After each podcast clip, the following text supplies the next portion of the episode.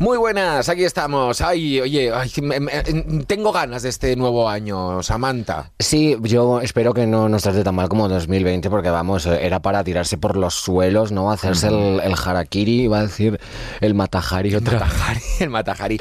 Oye, por cierto, que yo quería decir, ahora que estamos aquí tú y yo en soledad y nadie nos escucha, que me lo pasé. Y es que estoy viendo esta. todo- a ver, para que la gente lo sepa. En cada podcast que emitimos eh, lanzamos una cantidad de contenido visual que, que hicimos hace unos cuantos meses. Y yo aún sigo. eh, bueno, sigo agradecido, agradecido estaré siempre, pero sigo recordando esa sesión de fotos. Qué guay, qué bien me lo pasé. Fue un poquito Fashion Weekend. Hombre, fue divertidísimo. Yo, la verdad, o sea, sí, eso, esto, esto debería ser trabajar, ¿sabes? Y no tener que pagar un alquiler que jamás va a ser tuyo. Ya estoy yo en plan comunismo. De verdad, empiezas bien el año. Queremos agradecer a todo el equipo, a toda la gente que, que- que estuvo ahí, que son fantásticos. Efectivamente, a todas las personas, a los gays y a las chicas majísimas que trabajaban ahí, que son mi especie favorita de toda la raza humana, o sea, os amo. Y si no sabes de lo que estamos hablando, pues búscanos, ¿no? Haz un poquito de research y encontrarás todas estas fotos y las que vienen, ¿eh? Porque aún tenemos un contenido que emitir. Ya, ya, ya. O sea, si bien nos lo pasamos muy bien y fue una jornada de trabajo súper divertida y que yo recuerdo con mucho cariño, también acabé, vamos, o sea, llegué a casa, me puse una meditación en YouTube de una tía que era insoportable. ¿Qué pones eso? Para, para- es como que te dice, ahora siente que los músculos se fusionan con la cama. Y es como que de repente sientas que los brazos se derriten, ¿no? Parece que he tomado ácido, pero... Ay, pero, pásame el enlace. pero solo es una- Ya, no te lo voy a pasar porque era horrible. No. Oye, habla- de todo el tema este de las fotos viene muy eh, con la temática de hoy. Bueno, ya sabéis que eh, en cada capítulo tenemos una temática para jugar un poquito con tus sentidos y con tus neuronas. Eh, lo que vamos a hacer es, ahora mi querida Samantha va a reproducir un trozo de una serie documental o película de Netflix que a mí me encanta. Yo Hombre. me quedé alucinadísimo. Es tremendo. Aluciflipado, ¿qué dicen ahora? ¿Eso dicen ahora? Mm, Ay, sí, yo lo he escuchado. Luciflipla, ¿no? Aluciflipando. ¿Dónde dicen A Lu- eso? A Luciflipa, mira, el Sergio, nuestro técnico, a Luciflipando, ¿no? Bueno, en fin, cosa- cosas de influencers. Sí, cosas de, de, bueno, de, de la New Wave, ¿no? Ya sabes, nuevas Española, tendencias. eso mismo. Efectivamente, es un documental muy bueno y además mezcla las dos cosas que más me gustan, que es un buen personaje con carisma y unos buenos modelones, porque la verdad es que los looks que salen en el documental son espectaculares, cuanto menos. Y bueno, ahora ya poniendo en marcha esta faceta mía de la Meryl Streep española, no, porque después de tantas reproducciones y tantas recreaciones, yo creo que ya me pueden dar un, un premio de la academia, ¿no? Por ejemplo. un Goya, que, que lo pondré en el baño seguramente. Ahora ya viene, viene el momento más esperado del podcast, ¿no? Así que, Maritere, por favor, cariño, dar al play. Desde que nací supe que no era como los demás. Llevaba una vida distinta a la de los otros niños. Yo me quedaba con mi madre tocando el piano y leyendo libros. Todo mi era distinto. Mi madre me decía, si eres distinto, sigue siéndolo, no te preocupes. Ser diferente es un don.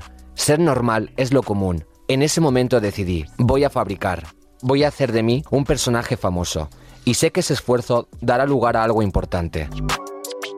Mucho, mucho amor. Cómo me, me- me- o sea, me fascinó este documental sobre Walter Mercado. Qué personaje. No vamos a spoilear, pero realmente es una historia Hay que verlo, hay que verlo totalmente. o que, sea- es que total, como lo de la ficción, la realidad supera la ficción. Pues exactamente, ¿eh? Yo, eh, que además yo creo que es uno de esos personajes que, que han calado tampoco en España, ¿no? Porque en el resto del mundo, sobre todo en, en América, era, era muy conocido y era realmente un referente como podría ser, yo que sé, a Alaska o Almodóvar aquí en España. Y eh, es un personaje tan poco conocido que fue como una sorpresa muy agradable, ¿no? De repente decir, "Pero ¿y, y esta persona que, que lleva existiendo años y que ha tenido tanto recorrido y hecho tantas cosas ya hace tiempo, por lo tanto contenido que puedo disfrutar hasta la saciedad y sin embargo no le conocía, yo me quedé fascinada completamente, Genial. sobre todo con esos looks maravillosos, esas capas de mago, ese aire andrógino, ¿no? Como entre, en- entre maricón twink que ha superado los 35 años y señora de, de más de 70. Ojo, y que medio mundo estaba pendiente de sus predicciones. Si eres Libra, si eres Escorpio, si Sí, no sé qué. Pero porque decía cosas muy bonitas. En el documental lo, lo cuenta, que la gente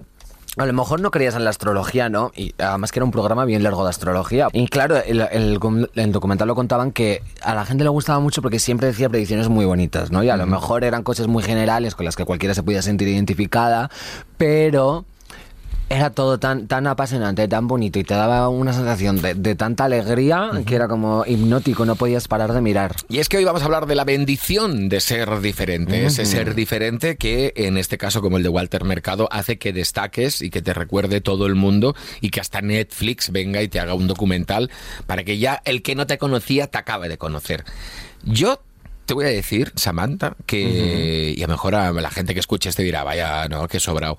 Yo desde siempre, desde siempre, desde siempre, desde que tengo un poquito de razón y tal, no sé qué, eh, sé que soy diferente. Sí, esa era la pregunta que te quería hacer justamente, mm. lo tenía apuntado. Te quería preguntar si tú sabías ya desde pequeño que eras diferente. Pero ojo, eh, lo vivía como un superpoder.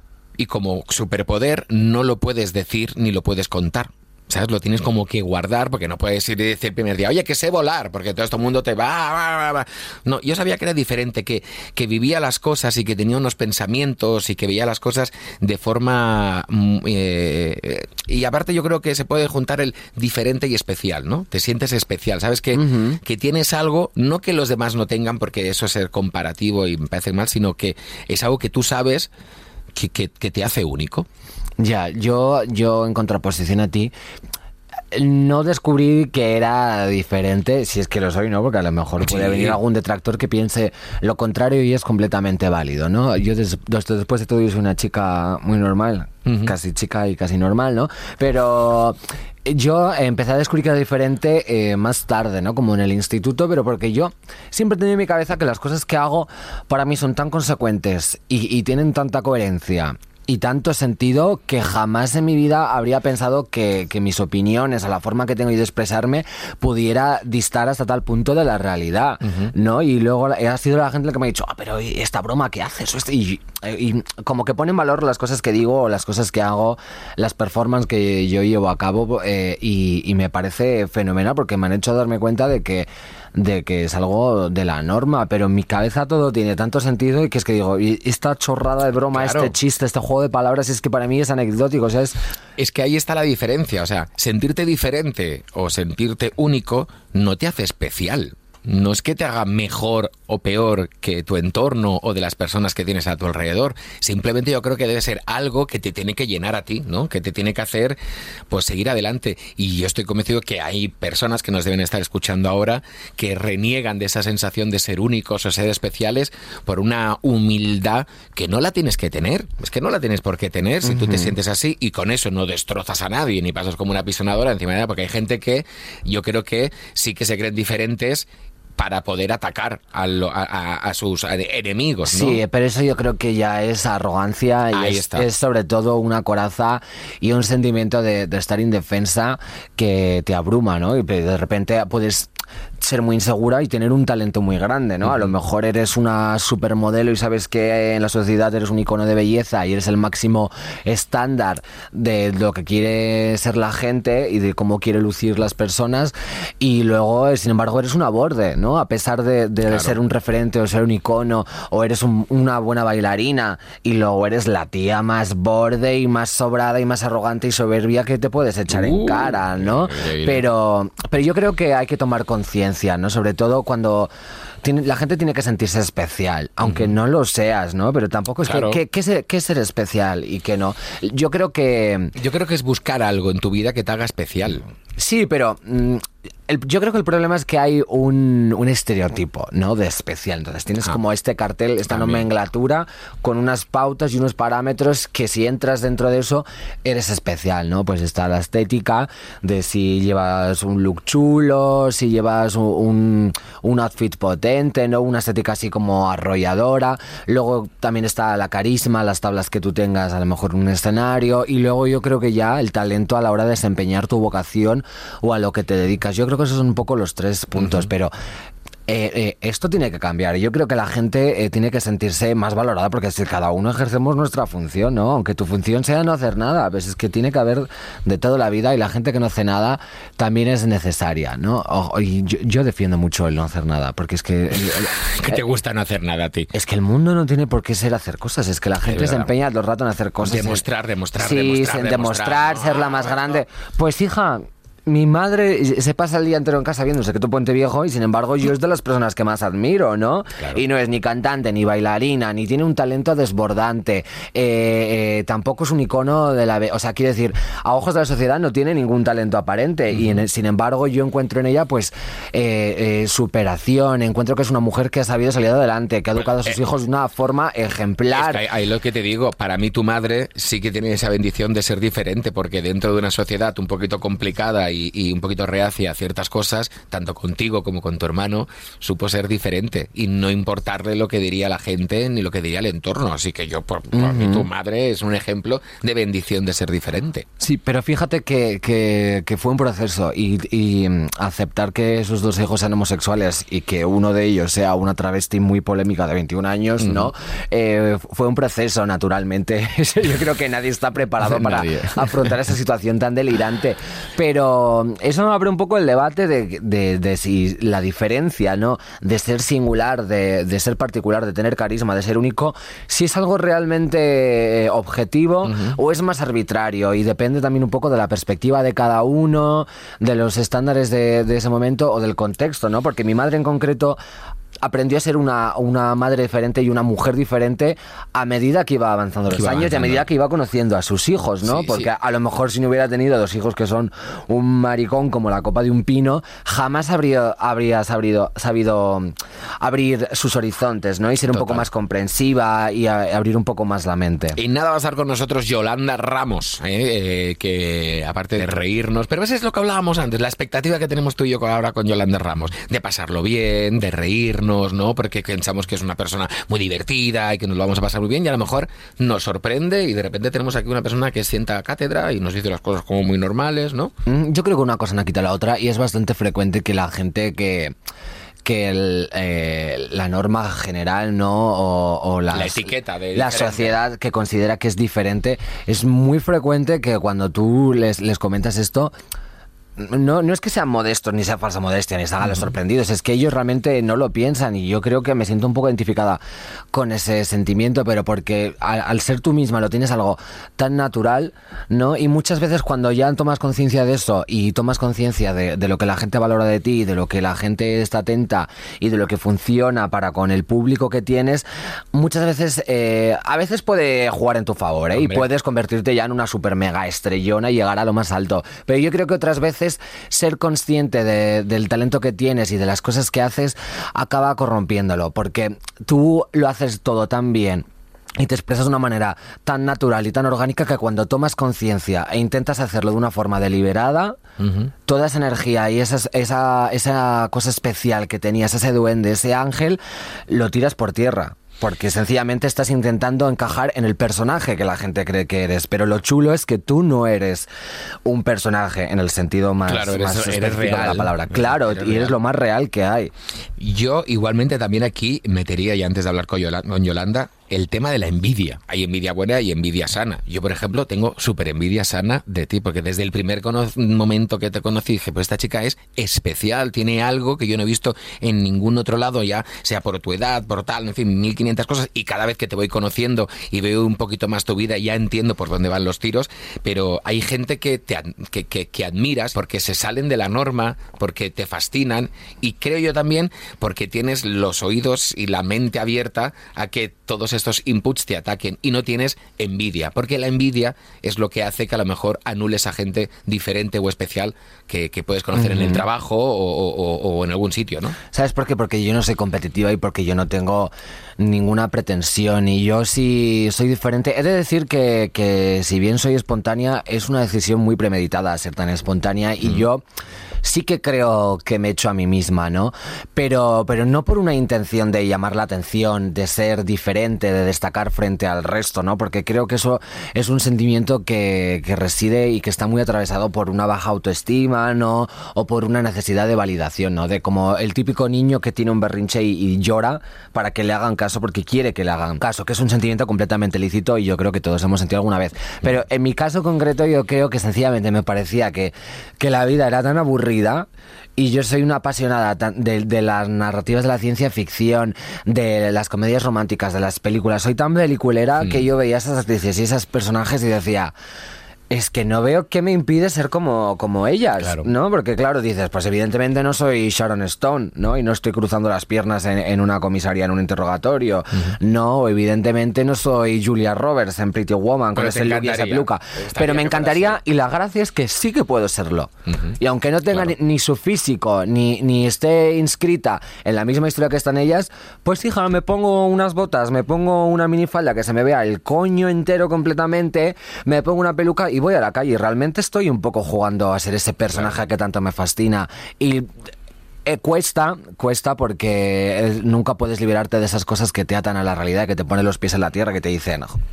La gente te va a mirar raro, la gente va a estar sorprendida de verte, eh, va- vas a generar controversia, vas a generar polémica, pero si te liberas de esas ataduras y tú sencillamente piensas que el resto de personas te van a ver como tú te estás viendo y tú te has mirado al espejo y has dicho, estás divina, es que eres igual que Julia Roberts en Pretty Woman, pues si tú vas pensando que todo el mundo va a pensar exactamente igual que ti, no tienes que preocuparte de nada. La vida es una película, la vida y la vida es un teatro y cada una somos un pedazo de actriz que ejercemos un papel y nuestra forma de ser son eh, cuatro cosas. Es un guion que tú a base de, de memorizarlo y de repetirlo te lo has aprendido.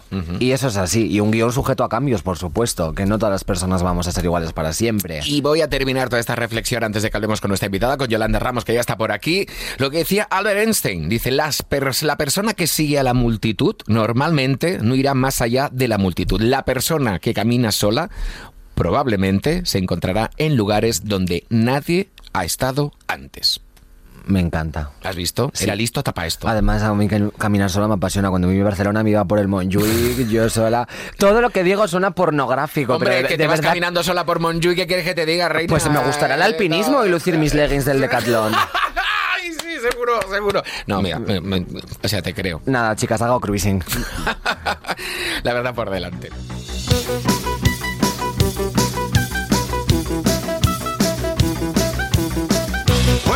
Pues lo dicho, ya tenemos aquí a nuestra invitada Yolanda Ramos, que si te tuviese que poner tu, tu, tu, tu, tu, actriz, Sí. showgirl, yo, yo te, te pondría directamente showgirl como showgirl, que eso ya es, Me lo cumple todo. Showwoman. Showwoman también.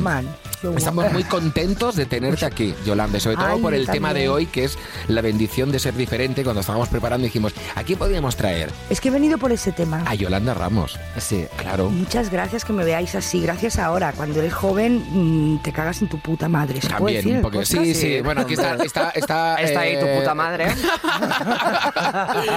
bueno, aquí es, es, es- Le cambiamos el nombre. Bueno, es la responsable de Netflix, viene de Wisconsin, no se entera de lo que estamos hablando, pero. Nosotros tampoco nos enteramos en Nada, el fondo. Pero mira, lo decías y hablábamos antes de la juventud y yo decía que, que, que, que de primeras yo me eh, sabía que era diferente, sabía que tenía Sí. algo especial y lo vivía como un superpoder y como superpoder lo tenía guardado, no lo comunicaba, no iba por la calle diciendo yo soy diferente, sé- mm, seré diferente, no, me lo Pues guardaba. un, un- un- un jovenzuelo muy seguro de ti mismo. Ahí está, ahí está. ¿Verdad?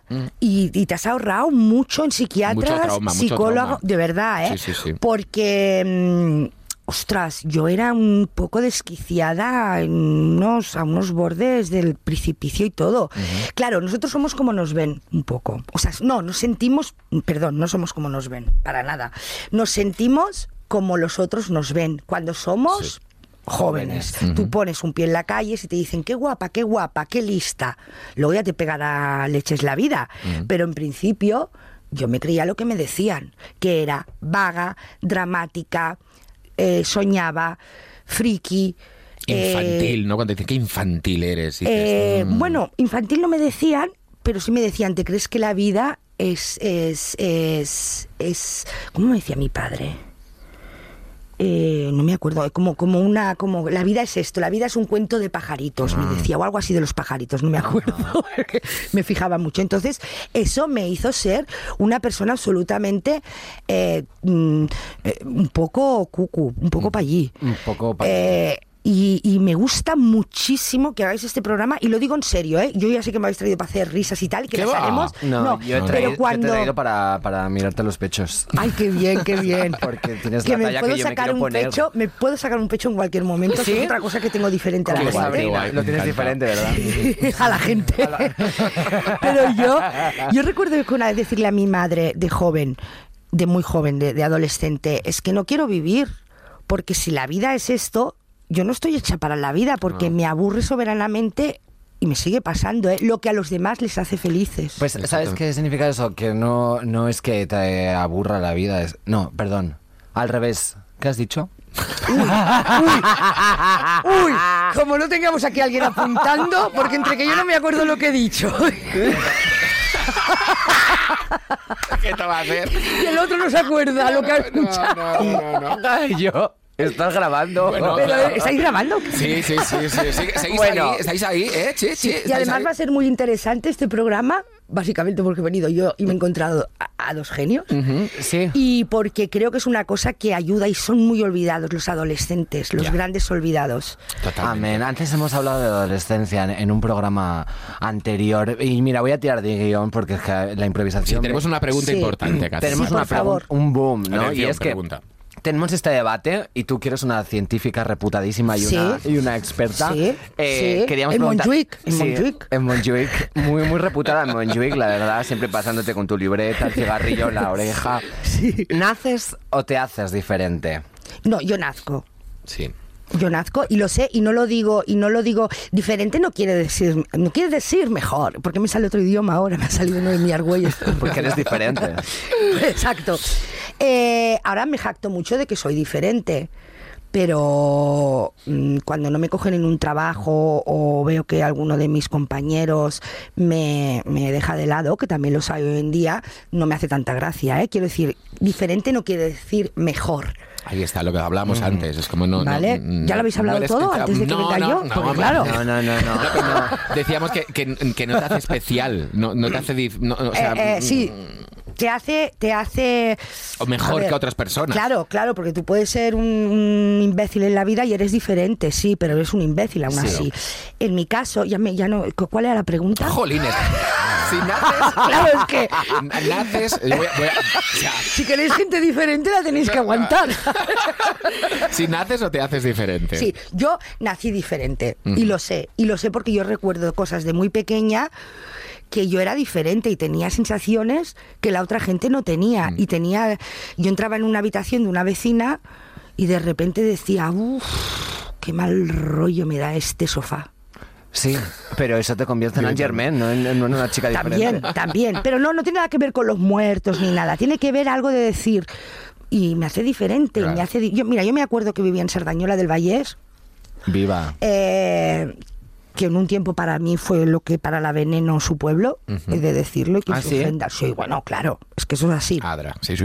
Y ese, esos sábados por la tarde, donde toda la gente salía de esa discoteca, y era gente que no, a mí me parecía que no pegaban conmigo, de otra tribu, y era muy pequeña, estoy hablando de 5 o 6 años. Después de ver la película maravillosa que daban a los medios días en blanco y negro, salir a la calle y encontrarme con esa verdad, Te descolocaba. No, es que me deprimía. Ujú. Y yo creo, eso tiene mucho, siempre en cada capítulo, yo es que soy muy buena temática, ¿no? Aunque parezca que, que soy una chica muy variopinta, en realidad es que siempre antes de venir me miro el diccionario de sinónimos y por eso parece que hablo de cosas distintas. Sí, Pero siempre hablo de la ciencia ficción y yo se lo comentaba, que yo puedo parecer una persona muy especial, pero porque yo me sentía tan aburrida de la norma y de, de lo que yo veía que yo decía, pues es que yo quiero ser una actriz del método y si yo no me siento chula, pues yo lo finjo y a base de fingirlo la gente gente se lo acaba creyendo, ¿no? Entonces creo que eso es performance y que la performance para mí es el, concepto definitivo en la vida.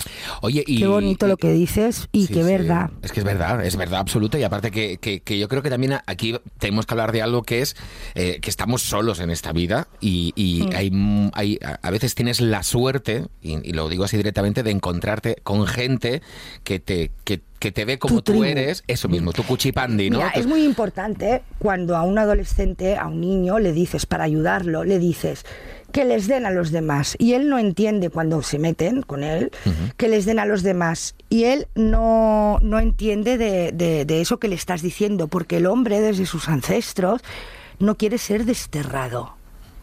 Claro, no, quiere no ser quiere desterrado. Pero porque el ser humano es un, es un ser social, y social. actuamos en sociedad. Entonces, no puedes ir. Y yo lo entendí mal. Cuando me quisieron ayudar, eh, lo entendí mal. Entendí cómo voy a ir sola por el mundo.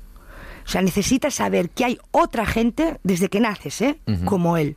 Ahora vosotros, los millennials, la gente joven, Habla, habla por él, ¿eh? porque yo de millennial Bueno, tengo... Tú eres Ya. millennial. Yo, yo soy de la aceleración X, o sea, yo soy Ah, del 76. yo soy ya- yo de la de la antes. Tú eres La- baby boomer. La, la de antes, ¿cu- ¿cuál es? Baby boomer, ¿no? La- los- No. de Baby boom, boomer, no lo baby sé boom. ni decir. No sé. No lo sé, de los Moving. 60, soy yo de ¿Sí? 68, eh, Pues cuidado. que Te sí. pega el rollo Me 60, pega el Mary rollo, ¿eh? Quant. ¿Quién? Oye, ahora que he dicho quién, ahora preguntáis, ¿eh? Sí. pero os voy a decir una cosa. ¿Sabéis que yo, un día, una amiga mía, hace unos años, me dijo, voy a ver U2? po- Ajá. Y una amiga muy amiga mía que me entendía y dije yo, ostras, Yolanda, no conoces a nadie. U2 sé que es un tío que lleva gafas, pero no, con- no sé, Sí, no yo sé creo quién que es U2, te no sé quién confundes es con nadie. Risto Mejide. Es verdad, también puede ser. No, no, y yo dije, ¿por qué nunca has ido a...? Y es que me he pasado muchos años de mi vida aletargada y durmiendo. Por miedo. Por- o sea, por, por, por- Por- porque ya descartabas las cosas directamente, no le dabas el tiempo. Exactamente. Porque eso pasa también, ¿eh? Los que hay gente que al sentirse diferente también hace un juicio, creo que no es muy Muy justo bien. De, de- de decir, y nada de esto me interesa. Bueno, quizá no te llena o no te Muy bien lo que trae, decís. Y yo creo que eso... Es la primera vez, perdona, que voy a una entrevista y me, que- me da pereza hablar, me gusta más escucharos. Ay, Sí, hija, pues eso es un gusto. De verdad, voy a, do- ¿eh? voy a dormir hoy a Sois diferentes. Sí, ¿eh? Sí. Claro, no, no, ¡Anda! sí, sí. Oye, esa puede ser la conclusión. Os lo digo yo- francamente. Yo, creo que, que es lo que estáis comentando es algo que está en la, en la sociología y en la antropología humana y creo que es natural que cuando eh, hay personas diferentes y esas personas diferentes se juntan, se generen como bandos opuestos y completamente polarizados, ¿no? Y da la sensación de que se crean guetos, ¿no? Porque al final uno es más grande porque la norma y lo general Total. siempre es más grande y luego Sí. están los colectivos marginados y mucha gente son muy críticos y, y condenan mucho que esos colectivos tengan tanto reparo a ser más abiertos o a lo mejor sean Hmm. más tolerantes para con la norma. Pero a mí me parece una reacción completamente natural, porque cuando tú te sientes tan señalado durante toda tu vida, Hombre. tienes un miedo terrible y es como que a lo mejor eh, son prejuicios naturalmente, ¿no? Pero Claro. nunca sabes si esa persona que viene de, de lo general y de la norma va a ser el enemigo Sí. o va a tratarte como Sí. tú te mereces. Y aparte que yo creo que ser diferente no es un objetivo, llamar la atención sí que es un objetivo, ¿no? O sea, hay Eh, gente que quiere llamar la atención por intentar... eh, sí, pero eso es diferente a ser destacar, claro, diferente, porque eso es muy normal también. Está, Quiero pero- decir que está hay mucha gente así. Sí. Es que el que yo- ser diferente... Dime, dime. Ah, no, no, habla tu cariño. Es no, el ser diferente es, es, en realidad, no ser normal es no seguir la norma. Eh, y yo creo que tiene que haber gente eh, que no siga la norma, porque muchas veces, no siempre, ¿eh? muchas veces se convierten en grandes artistas. Ujú. Hombre, es que yo, Porque- Claro. yo creo que va de la mano, porque si tienes ciertas inquietudes, o sea, quiero decir, convertirte en, en un gran artista, ¿no? Que en el sentido más explícito de la palabra, significa destacar por encima de los demás, entonces... Pero fíjate que Claro, lo que he no- dicho- son, son términos eh, que, que que claro. acompañan, que, que vamos quitando No, capas no a la cebolla. destacar eh, al que a lo mejor estés en un estamento más elevado que ellos o que estés en una mejor en un condición. diferente. Claro. pero que realmente haces algo que es, está, es muy lejano a lo que la gente normalmente suele hacer. ¿No será que cada uno hemos venido con una misión? He dicho, va muy acompañado de ser artista, Sí. pero es verdad que yo he tenido, por ejemplo, yo conocí a un chico que era un chico que se sentía muy diferente y muy desgraciado porque era un superdotado para, para, para hacer, pues no me acuerdo lo que hacía, ¿eh? ciencia o no lo sé, no lo sé. Claro, se sentía y, y se sentía diferente incluso conmigo, porque a mí que me hablen de ciencia no llego a eso. Creo que cada uno en su vida tiene una misión. Incluso la gente eh, normal, vamos a llamar entre comillas mediocre, que sigue la norma, también hay una misión. Porque, ¿qué sería si todo el mundo estuviera en manos de una tipa como yo, vamos a poner por caso, que hubo un tiempo que para bajar, estaría muerta, dice el otro no, no, estaría muerta, claro, Estaríamos en la- evidentemente en- sería... al borde de la extinción, No, no, yo ¿no? hubo una época que no sabía bajar las escaleras, o sea, no me concentraba, yo le pasaba muy mal. Y tienes sí, dos sí. piernas rotas.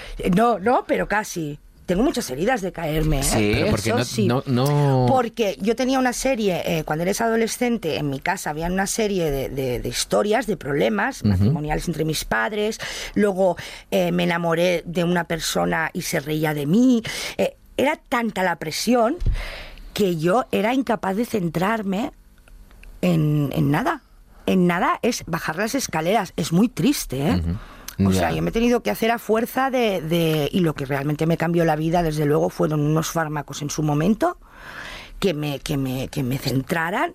Mi caso es un caso un poco, a lo mejor, em, yo casi nunca explico esto porque luego la los periodistas muchos y tal ponen, Yolanda tuvo que, sen- no sabía bajar las escaleras, se tuvo que tomar pastillonas. Ya, pero Dices, es- ese es el pecado de los titulares. Claro, dices, así. coño, que estoy dando una cosa gen- generosa hacia mí, sa- o sea, generosa hacia mí, no, generosa hacia la gente, coño, que para mí también es importante esto que estoy explicando. Yo me acuerdo perfectamente, he estado muchos años que la información exterior a mí no me llegaba. No me llegaba hasta que fui a parar a un cabaret y empecé a hacer striptease y solo el hecho de tener que ir cada día a trabajar un sitio, lo que a mí me gustaba ya me fue serenando. Claro. Más Ya. los fármacos, ¿eh? Pero es muy peligroso, creo, en un adolescente, en un niño, que realmente es diferente. Tiene una misión que es otra. No sabemos cuál hasta que no se haga mayor. Totalmente. Y hoy en día con las redes, que hay tribus para parar un tren, Sí.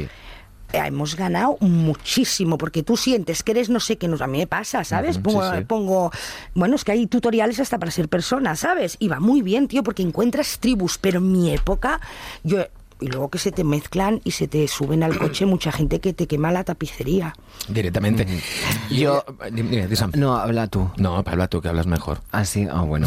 es, es porque pongo voz de secretaria. No, no, no. no. Eh, yo creo que las redes sociales y son la clave de. Siempre hablo de lo mismo, ¿no? Pero bueno, es que. Es que, bueno, es que, la vivimos- vida es lo mismo todo el rato. La vida, pero la- vivimos en el, en el mundo de las redes sociales. Eso es ya. maravilloso. La vida es es- monotonía todo el rato, pero las redes sociales es un, un factor clave para que las nuevas generaciones creo- es una opinión mía, pero yo creo que es la norma, ¿no? Que so- son todas tan contentas y vienen con una energía tan renovada y tan cargada, no solo porque sean jóvenes, sino tienen conceptos tan frescos, tan innovadores y tienen una ansia tan enorme y tan visceral de cambiar las cosas. Y yo creo que en parte es por esta sensación de colectividad que se han generado, porque antes no podías meterte en Instagram ni en ninguna red social ni en internet y descubrir que tu caso no es el único, ¿no? Exacto. Porque todo el rato se Claro. esfuerzan en, en hacerte creer que tú eres responsable de todas las cosas que te pasan y de que si eh, vivo una desgracia o si tengo algún problema, depende de mí como individuo y de las cosas que yo he hecho. Y no, perdona que te diga, pero existe un contexto, existen unas circunstancias y existe gente que está pasando por las mismas cosas que tú. Entonces eso significa que no es algo, un caso aislado y puntual y que depende de ti exclusivamente como individuo, sino que formas parte de una realidad mucho más grande y eso es esencial para poder desarrollarte de una manera óptima y saludable. Oye, y lo que cuesta, no sé qué opináis sobre esto, mantenerte diferente. Yo, por ejemplo, yo me considero un tío súper optimista y muy positivo. Y la gente te dice, qué fácil. Para nada fácil. Es un trabajo de todos los días, ser optimista. días. ser Yo no lo he conseguido, ¿No? ¿eh? Pues mira, yo para mí es algo como, como muy importante porque, porque eh, llegué y llego a la conclusión que estamos aquí hasta que alguien decida que ya no estamos aquí. Así que. ¿para qué voy a perder el tiempo Ay, pues llevándome luego las nos manos a a, la tomar un cabeza? café o algo, y no lo digo de broma, Sí, porque, por favor. porque a mí, contrariamente de lo que la gente se cree, yo soy una tipa muy Triste. Muy triste. No iba a decir negativa, que es No, diferente. no me parece algo contrario, porque creo que tienes que haber pasado por experiencias traumáticas o por Sí. situaciones difíciles para ser capaz de eh, dominar claro. el humor como tú lo haces. O sea, la gente que, que tiene tan buen humor y que tiene tan buen sentido del humor es porque tiene una perspectiva de la vida muy distinta. Y para tener una perspectiva de la vida muy distinta has tenido que estar completamente desacomodada. Sí. ¿no? Porque la gente que vive acomodada no tiene inquietudes y no se pregunta por qué, eh, de dónde vengo, dónde voy, por qué suceden las cosas, no mira a su alrededor. Y si tú, en cambio, te enfrentas a problemas, necesitas saber de dónde vienen esos problemas y cuál es el Total. motivo para poder ponerles una solución, ¿no? Y para tener ese humor es necesario a que haya algo en tu cabeza que, que te haga estar pendiente de todo. Y una de esas cosas yo creo que es el dolor. ¿Lo ves cómo hablas bien? Te lo digo yo, Sí, si es que muy hablas muy bien. Es que Oye, qué buen programa. ¿Has visto? Que lo estoy diciendo en serio, ¿eh? A lo, que, Sí. a- a lo que yo me Estoy refería flipando. es mantenerse como ser diferente, porque hay una palabra que se junta en todos estos conceptos que es ser auténtico, ¿no? Entonces, no, es que yo me tengo que mantener auténtico y las cosas cambian y yo- no, Pero yo es no que creo que no- nada no tiene es- que ver la no- autenticidad con el ser diferente. Claro, es que tú yo creo que no eres nada si no eres lo que eres, que esto parece muy obvio, pero es que hay una frase que no me acuerdo que siempre me decía mi madre y yo la convertí más poética para proyectos que tengo y eso que dice, tú eres quien eres y allí donde estés acabarás agrietando ¿Sabes esta, esta hierba que sale por entre Sí. el cemento? Agrietando el cemento de las autopistas. Ay, qué chulo, O sea, es qué muy bonito, chulo. qué bien. Un día os la traeré bien porque es precioso. Te imaginas que, aunque seas una débil planta, te meten debajo del cemento y al final acabas. ¿Entendéis? Sí, no sí, creo que tú. eh, eh, o sea, tú eres un tío que se esfuerza. En, pero eres así, no es que no va. No seas optimista. Claro, no, no, no. Y te esfuerces en el. No, no, no, no, no. Cada uno es lo que es. Y lo soy y sé el beneficio que tiene la gente a mi alrededor por... eh, De eso. eh, de eso, Es que exactamente. eres Y- necesario. claro, y entonces yo creo que ahí es cuando está ese punto de sentirte diferente, cuando lo decía al principio, con esta Claro. parte como de superpoder, porque tú sabes que puedes hacer el bien. eh, o, o- que le haces bien a la gente que tienes También te digo que alrededor. tú habrás estado, y esto lo digo, Sí. oh, habrás estado mm, rodeado de gente que te ha alabado. ¿Puede ser? Mm, Es que yo veo tan no, difícil no, cuando- No, no, no. Y mira, y mira que he pasado cosas complicadas, ¿eh? O sea, muertes y, y- y pérdidas y tal, lo otro ya lo hablamos, ¿no? Y, y, y, y- y en vez la gente me decía, jolín, es que nos estás animando más tú que nosotros No, pero a es ti". diferente, es Claro. diferente, porque si tú has tenido en la cuna ya, yo no quiero, bueno, menos mal que mi madre y mi padre no escuchan no- Bueno, quién sabe. no, ya te digo yo que no. No, pero, eh, pero yo sí que recibía mucho feedback ¿no? en el colegio que te decían, es que eres muy infantil, es, ¿Ah, que, sí? te- es que se te va la cabeza. Mira, yo ahora que hace poco eh, estaba revisando cosas de casa, tengo que es muy flipante, los informes del psicólogo, de cuando Ostras. tenía ocho años, tal, no sé qué, y decía, Jordi, eh, elimina los problemas yéndose a un mundo de fantasía. Y yo decía, qué Lo guay. decía. O sea, qué guay que era así de pequeño y que lo sigo siendo. Claro, claro. O sea, no me va a joder la vida la vida jodida, ¿sabes? O Ya. sea, como voy a montarme yo mi estructura, que a lo mejor le podemos llamar un poquito escapismo mental, pero no voy a dejar arrastrarme, y menos a la gente que Mm. bien. tengo alrededor. Entonces, al final, eso te transforma en alguien positivo, Sí. alguien optimista, y- Total. Y, me- y me creo diferente. Un claro. inciso, ahora os voy a hacer una pregunta a vosotros. Oh, ¿Os sen- uh, seguís sintiendo diferentes y en algún resorte aparece esa manera de no querer ser diferente porque no sale a cuenta? Mm, no. ¿No? ¿Lo habéis superado? Sí, Sí. Yo no. ¿Tú no? Pues Yo ahora te no. preguntamos a ti por Yo qué. no, porque hay gente, en, el- en la tribu de los diferentes, hay gente que, que en realidad es la norma.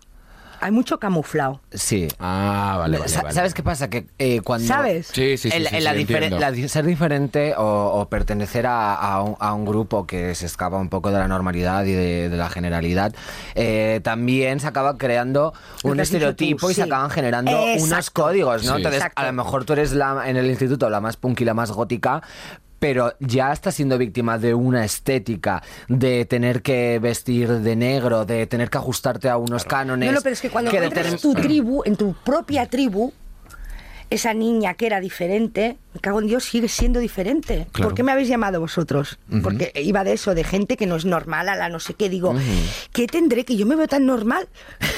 Claro, en el fondo. pero la gente te ve me encantó cuando me llamasteis y dije, joder, qué O sea- guay. ¿Sabes? Porque voy a dar con alguien que ha visto esto. pero muchas veces esto es en, de- en decremento tuyo. Lo, co- Decremento- lo comentaba entiendo, no, Jordi, me, decía. "Te- tengo...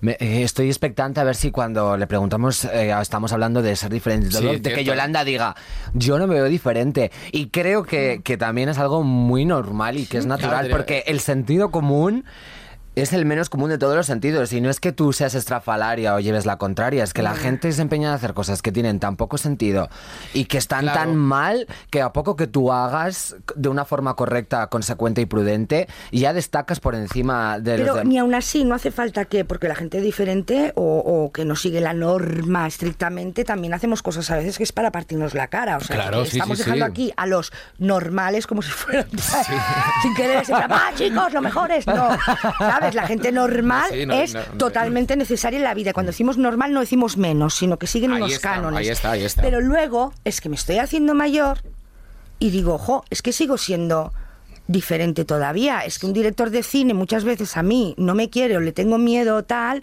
porque, porque ve algo en mí diferente. Y compañeros, ya te digo, y tal, eh, mm, sí, pero la locatis. Yo, vi- yo vi un programa eh, que te hizo Samantha Villar, que Sí, estuvo fantástico, te que tú, eh, me estuvo muy bien y aparte me gustó ese momento en el que contaste que cuando de repente llegas a Homo Zapping, Sí. encontraste tu cuchipandi, ¿no? Como decir, Eso sí. ah, ostras, Sí. es que, eh, es, es que es- es- eh, puedo hacer esto y aparte nos entendemos y no hay ningún problema y no hay nadie que me venga a decir cómo lo tengo que hacer. Pero aún ahí- Les gusta como soy yo. Sí, pero aún ahí, eh, al diferente, mm, tienes que ir con cuidado de que no te peguen collejas. ¿eh? Claro. Es que hablamos de lo de- José, José fue maravilloso conmigo, ¿eh? no hablo de José Corbacho ni de nadie en Claro. cuestión. Pero aún ahí, mierda, seguía siendo diferente. Ya. Bueno, Digo- eso es yo creo que miedo, ¿no? Y cuando algo... Es que el reparo de llamar la atención, que lo que hablábamos La, antes. la ¿no? gente se, se, se obceca en, en tener el control de la situación y cuando algo escapa a sus esquemas o no sabe cómo, cómo ajustarlo a unos parámetros que ya tiene establecidos y que ha aprendido, pues eh, te sientes frustrado y te sientes con el culo al aire, ¿no? Entonces, cuando eres diferente eres indómito y por eso la gente tiene tanto reparo de relacionarse contigo porque no sabe muy bien cómo gestionarlo. to- Además, tú en concreto Tengo y yo millones de también. amigos, ¿eh? confían conmigo y, y quiero decir que suelo salir, eh, salvo excepciones, muy bien parada, porque eso sí, a veces los diferentes ahora ya empezamos a caer bien, que ya hemos adelantado mucho. ¿eh? Claro, no, no, eh, mira, aquí yo tenía por ser, ser diferente en estos tiempos que corren es un acto casi político, o sea, es, una Eh, reivindicación. reivindicación no es que es que no es nada es, es que te sale es que es como si tuvieras el riñón eh, que no filtrara bien el riñón está para filtrar Sí, Sí, yo creo que es el sí. hígado, sí, sí, muchas sí, veces. no, Bueno, no. es igual. Bueno, también Eh, debe filtrar algo el hígado, ¿no? sí, o, los algo- bala- o los Valentines, No, el esas hígado cosas. Todo tiene filtros sí. para nosotras. Es como tener un hígado eh, o solo un riñón, vamos a decir. No es que tú quieras o no quieras, es que es así. Ya. Es que claro. tú eres lo que eres Sí. y seguirá saliendo eso, pues esa, esa hierbecita a través del cemento. Yo creo que lo que tiene la reivindicación o lo que la gente piensa que normalmente tiene las reivindicaciones es esa pretensión y esa intencionalidad. Y luego, pero resulta que si tú eres auténtica quiere decir que eres genuina y que a pesar de que hayas podido llegar a ese punto de una forma a, propósito, ¿no? Como yo que siempre lo digo, que yo eh, he hecho un esfuerzo por ser diferente y por construirme a mí misma, eh, a pesar de eso, no hay una intención ni hay una pretensión. Pues no has hecho, no lo digas así, no has hecho, porque si no, no has hecho un esfuerzo por ser diferente, que eso es otra cosa. Has hecho un esfuerzo por ser quien eres. Porque no te destruyan. porque Si no luego te sale abajo, diferente, claro. normal o, o mediocre o no sé qué, has hecho un esfuerzo para esa, eso que llevas dentro realmente, quién eres, no te lo machaquen. Porque machacar eso es la muerte, literal. Ya. Hablando de machacar, eh, había otro tema que yo creo que es muy interesante que abordemos, Sí. ¿no? Que era el reparo. También es una sensación mía, pero que tú- tú- no suelo equivocarme muchas veces y, y creo que, Sí, sí. que es algo que está a la orden del día y siempre lo ha estado, que es el reparo y, y- y la persecución a la gente que llama la atención y es estridente, ¿no? Y siempre usan estos argumentos de, "Uf, es que son notas, ¿no? Porque tiene que ir cantando en el metro, porque tiene que ir así vestido a Bueno, a clase. ver, a mí o también por- me dan ganas de hacerle plas, porque si ya se mete un tipo que canta en el metro, ya me está molestando. estopa. Que eres diferente, sí. hijo puta, pero te va a cantar a tu casa, Claro. ¿sabes? Sí, no, Que pero- Claro, mientras no te metas en el otro. Aquí estamos hablando de cuando la gente normal Ya. viene a molestarnos. Yo hablo, de- hablo del, del, del miedo al ridículo y a mí es una frase que siempre me ha perseguido, bueno, también aparte de, de terrible, es homófoba, que siempre me decían, una cosa es ser gay y otra cosa ser un notas, ¿no? En el sentido de, pues, eh, puedes ser eh, homosexual, pero hija, es que tú eres un esperpento, Pero ¿no? calladito y no hagas nada y no, claro. no te vistas así. Y yo no llames la decía, atención, ¿no? o sea, ¿qué os pasa a la gente con hacer el ridículo? Pues es que anda que no hace la gente el ridículo, anda que no vienes borracha y te pones a cantar en el metro. Claro que molestas a la gente, lo cortés no, No, no. quita lo valiente, ¿no? Pero la gente hace el ridículo constantemente y hacer el ridículo es olvidarse de, de que tenemos que cumplir un papel en esta sociedad y una función y es pasárselo bien y pasárselo bien es fundamental porque la única verdad es que nos vamos a morir y que nada de lo que hagamos va a tener trascendencia. Entonces, lo único que cuenta es el ahora y el ahora es pasárselo bien y disfrutar. Y si para disfrutar tengo que, que de repente en una terraza tomarme dos cañas y quitarme la blusa y enseñar las tetas con todas mis amigas, pues a lo mejor Claro. estoy siendo una irreverente y estoy llamando la atención, a lo mejor estoy molestando a los señores de la otra mesa. Pero hija, eh, quiero decir, la vida está para pasárselo bien, Ya. entonces no seas Lo una que- amargada. Ay, ahora no me acuerdo lo que quería decir. Algo del cruising. No, no, no, no, no. Podría estar bien, pero no. No me quería, no me acuerdo lo que Pues es, quería es decir. un poquito la perdón. dictadura de- del qué dirán, ¿no? O el preocuparte Si por es que tu es normal, si es que no quieres ser desterrado. Si es que yo entro aquí y yo qué sé, y quiero estar bien y quedar bien y tal, ¿sabes? Eso es lo que quería decir. Que ser diferente o ser como uno es, sale caro. Solamente se está empezando a pagar muy bien a partir de que el gay, que ya le tocaba, ha cogido poder. Fijaros bien. A partir de que la gente gay ha cogido el sitio que le correspondía eh, a nivel artístico, a todos los niveles, pero tiene un cierto poder, Total. Entonces han dicho, coño, lo diferente, vamos a pagar un poco más eh, por lo, por lo diferente, vamos a ver qué. Habéis sido, eh, yo no sé si sois gays o no, pero eh, eh, el colectivo, o los que han luchado por ese colectivo, nos ha salvado la vida a muchas mujeres y a mucha gente diferente, a mucha. O sea, no os imagináis, porque no es un movimiento y que los otros vayamos independiente, No, no, no. es el movimiento de que tú puedes ser lo que quieras ser. Claro, mira, esto... Y el otro mamón mm, que se aguante. Y encima lo hacemos bien. Y encima los ponemos de moda, que no se me malinterprete. No, y no, pagamos sí, sí, un sí. pastón por un traje que hace esta persona que es gay. Eso ha sido una revolución a nivel mundial brutal, chicos. Todas las luchas están Bueno, atravesadas, mundial no sé. entonces... Claro, no, no, pero mira, esto pasaba mucho en el orgullo aquí ¿no? en Madrid, ¿no? Cuando decían, ¿y por qué tiene que haber una carroza con 50 osos medios desnudos de cuero, no sé, no sé cuántos? Porque se necesita llamar la atención, porque Claro. si hiciéramos una reivindicación normal y corriente, No. cada uno sé qué, la gente no sí, se pero daría perdóname, cuenta. Jordi, esto mueve dinero. Hombre, Quiero ahora decir sí, que ahora si sí, esto, ahora sí, ¿eh? Que si esto hoy en día no moviera dinero, mira qué respetadito está que cierren las calles. Si no moviera dinero, llegarían, nos pegarían de un manguerazo, Sí, sí.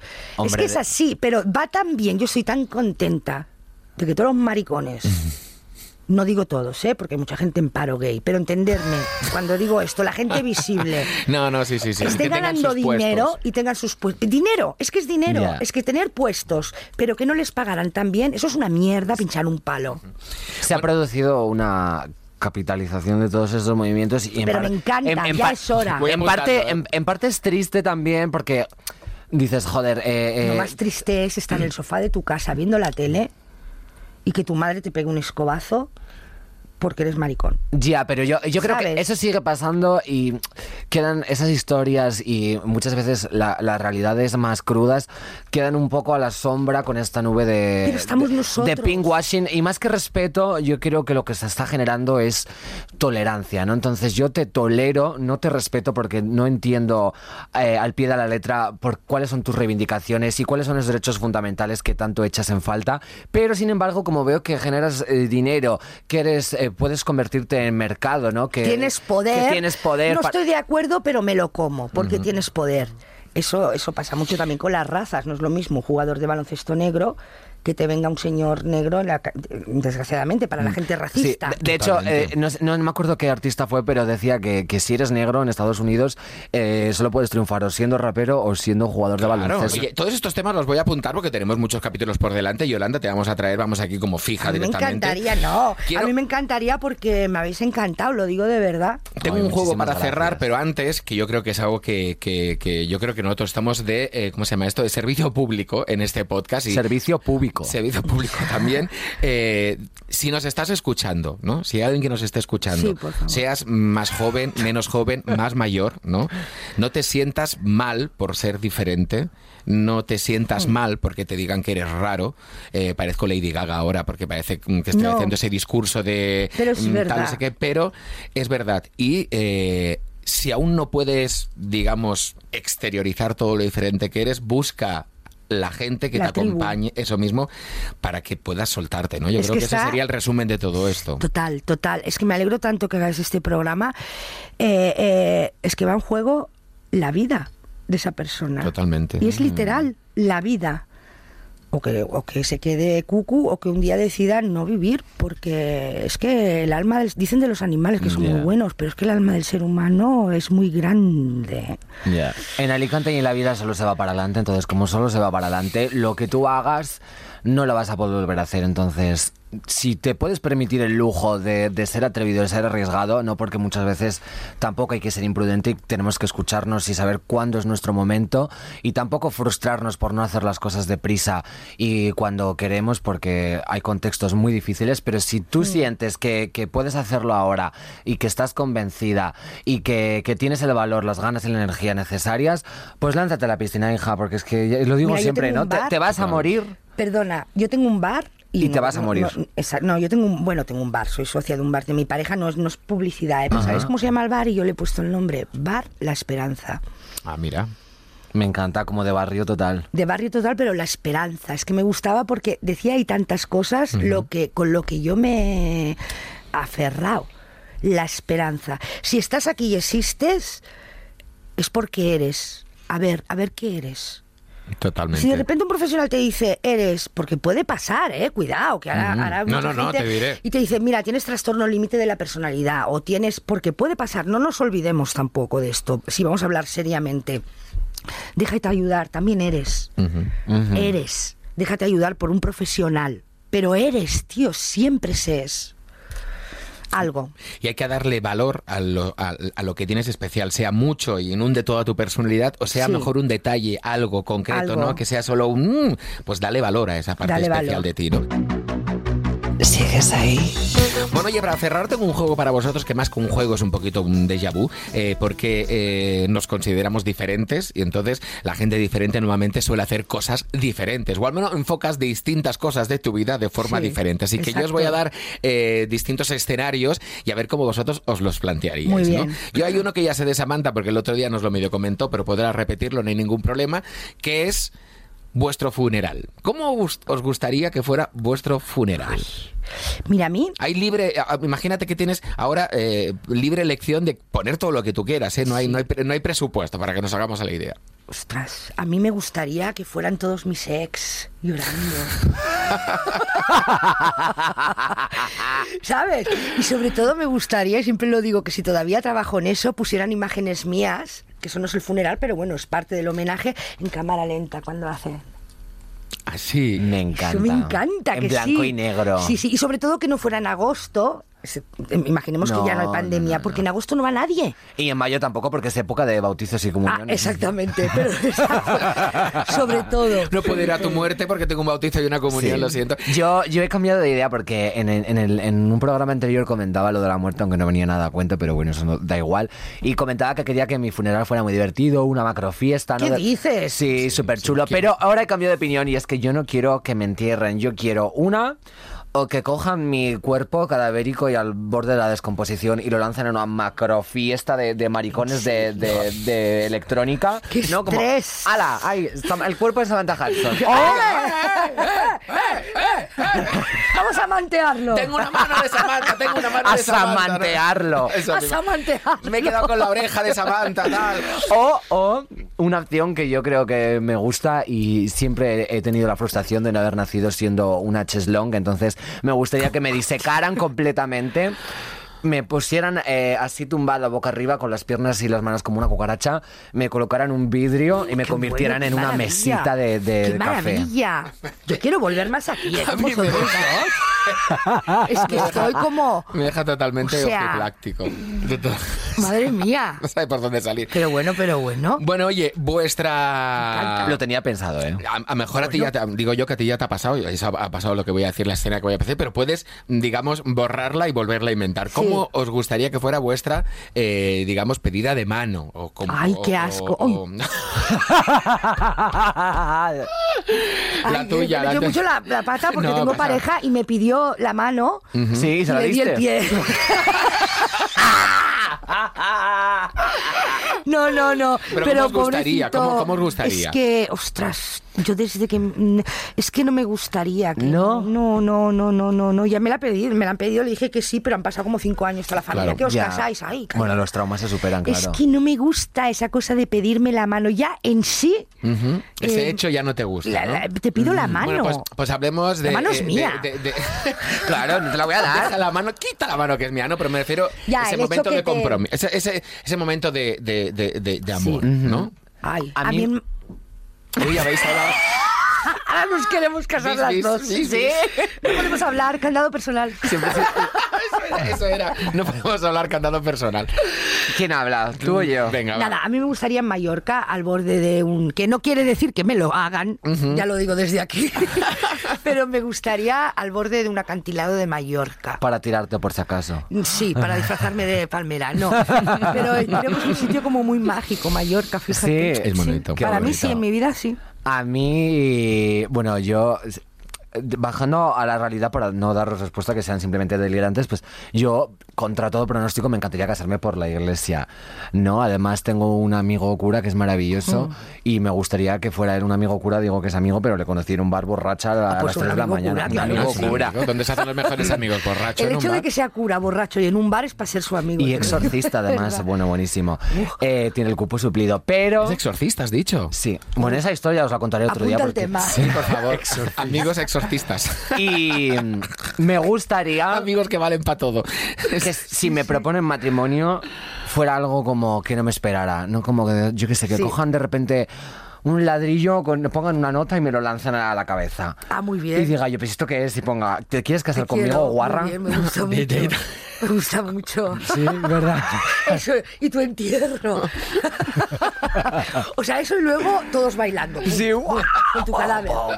Porque el golpe de la piedra ha provocado la muerte. Exacto, exacto. Entonces es, es una petición. Hombre, a ver, ya, ya que hago un evento, pues lo enlazo, ¿no? Tampoco tengo tanto Claro, presupuesto. claro que sí, claro que Todo sí. junto, ¿no? Todo a la vez. Y venga, la última, ¿eh? es la, la última que, que os voy a proponer, que esta sí que tenéis que tener muchísima imaginación. ¿De No acuerdo? tenemos de eso. Porque dudo que os acordéis.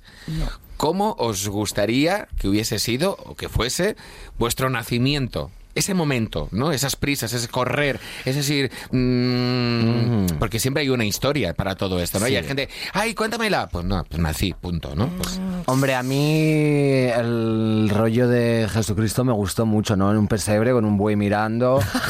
De repente vienen. da igual que no tengamos respuesta, ella tiene... Pero fue de repente vienen tres hombres sabios de Oriente. O sea, ¿sabes lo que me gusta a mí encontrar a un hombre que ya no te digo sabio, digo que no sea gilipollas. Y eh, eh, a Jesucristo vienen a verle tres a la vez, juntos, tres hombres sabios. Encima le traían regalos, o sea, eso fue increíble. Un pastor mirándote, bueno, me recordó mucho a mi primera vez, Eh, pero en, en Montjuic, de hecho. De hecho, Montjuic. Pero Hay que hacer un ¿Sabes qué sobre pasa? Montjuic directamente. sí, y, sí. y si puede ser en directo desde Montjuic a las Bueno, pues mira. 3 de la pues- mañana, que es una hora Sí, que sí, está sí. calentita. Pues Yo- es un yo creo lugar que- brutal, ¿eh? Yolanda, gracias por haber estado. Bueno, ¿quieres Ay, contar? Bueno, tu no, no, es no. que es que pues, me, la, me la suda bastante. ¿eh? Sea, me da igual vuestro programa. no, no, No, eso no, no, el nacer, el El nacer. nacer me, me la suda bastante. Es más chulo el morir, nací- Yo ¿verdad? nací que parecía los Simpsons, ¿sabes? Me ¿Amarilla? con- No, no, no, me sacaron con, los Simpsons forceps total. ahí. Con forceps, sí, sí, nací, nací Sí, así. Y bueno, la- fue lo que fue, si es que al final, ¿ves? Eso, el nacimiento es que fue lo que fue. Es la primera página, ¿no? Es la primera Claro. página. Yolanda Ramos, ha sido un enorme placer Ay, tenerte aquí eh, porque... Ahora tengo que volver a la vida real. Ahora tienes que volver a la vida real. Pero oye, te- mm, eh, Nati de Wisconsin, no sé si has visto la química, pero aquí tiene que haber una segunda parte. O sea, esta mujer tiene que Cuando volver. queráis. Sí, y podemos hacer un juego y que tú seas Samantha Hudson y yo sea Yolanda Ramos. También. Vale, por favor. Vale, pero me va a ser bien. muy difícil ser vosotros, porque lo hacéis muy bien. Sí, bueno, ser tú gracias. seguro Sois que no es tampoco fácil. Sois tan gilipollas Sois son- maravillosos, de y lo digo de verdad, ¿eh? Sois- No es broma, ¿eh? tan mongolos. Me que parece. Tiene, tiene tantos matices que es imposible hacer.